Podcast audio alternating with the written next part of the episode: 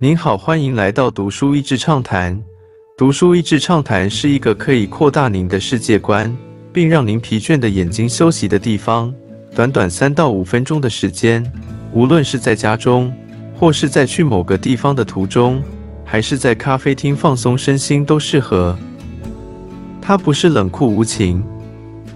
当你父亲是世界上最有名的科技人。然后有各种传记电影演出你小时候如何不被他认可。有台电脑可能是以你命名的，你会怎么写自传？如何写出来不像是在消费名人爸爸？如何不在自己的自传中因富有盛名的父亲，自己反而消失了？身为 Steve Jobs 众所周知年轻未婚生的女儿，当媒体得知他要写自传时，几乎是种等者看好戏。似乎期待爆料，甚至是报复的心态，写实而不过度描绘。令我惊讶的，这本书读起来没有那些感觉。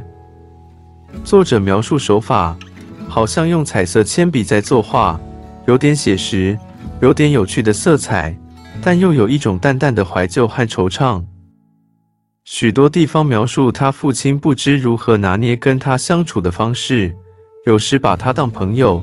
讲一些一般人不会对小孩讲的话，有时冷淡，有时又给一些惊喜。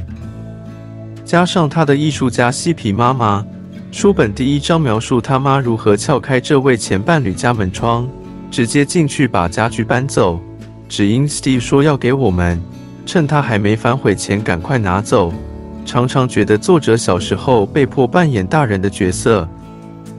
夹在父母中间，时而被推走，时而被要求选边站，也迫使他某些方面提早长大。冷眼旁观的记录者，虽然总是穿插着他名人爸爸的身影，作者内心世界的描绘却很深刻鲜明。从孩童时期的天真困惑，青少年时期的挣扎，到大学之后的种种经历。描述者父母和他们各自不同时期的不同男友女友，如何让他不断经历各式家庭组合，也塑造他如人类学家一般冷眼旁观的独立性格。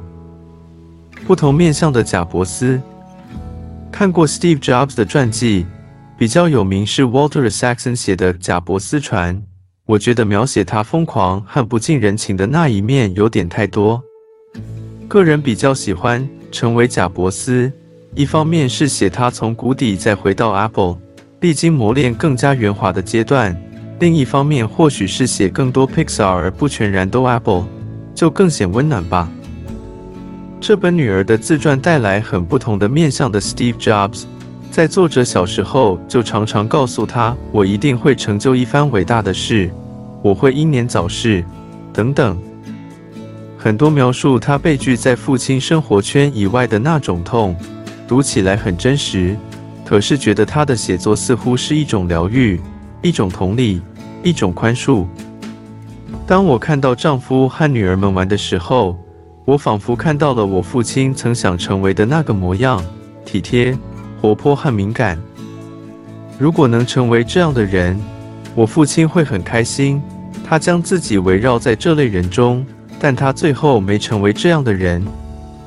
今天的内容就到此为止了，十分感谢大家收听《读书益智畅谈》节目。如果对我们的内容感兴趣，欢迎浏览我们的网站 dasheasy 点 net，或是关注我们的粉丝团“读书益智”，也可以分享给您的亲朋好友。欢迎继续关注我们下一期节目，下次见。